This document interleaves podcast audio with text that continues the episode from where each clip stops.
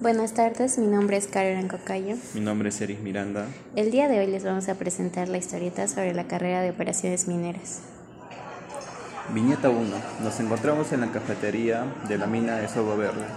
Hola Eri, ¿cómo estás? Hola Carol, ¿qué tal de tiempo? Qué bueno verte, sé cómo estás trabajando acá. Mm, Acaba de empezar el día de ayer y me estoy encargando de la supervisión de plantas de procesamiento minerales. Ah, entonces tú debes ser el nuevo operador. Sí, yo soy el nuevo. ¿Y de qué estás eh, encargándote acá en la mina? Ah, estoy en el área de operaciones mineras. Ah, sus operaciones mineras. mm, ¿Es como ingeniería de minas o de qué trata? Mm, sí, es la verdad muy parecido. Eh, pero dura menos tiempo, es una carrera técnica. Eh, básicamente en lo que nos encargamos es de explorar, evaluar yacimientos mineros, extraer los minerales que contienen, vemos lo que es la logística y ya sabes, pues todo conforme al reglamento de seguridad minera. Viñeta 2. Estamos en una camioneta camino al área de relaves. Ah, su, qué bueno. Entonces, acá en Sobo Verde, ¿cuáles son tus labores o en qué otros lugares puedes trabajar? Ah, Ahora me encuentro trabajando en el laboratorio. Estamos analizando la cantidad de minerales que contiene la nueva expansión de la mina de Cerro Negro. También podría trabajar en minería subterránea, podría ver lo que son los sistemas de ventilación, los softwares de voladura o también en empresas de consultoría.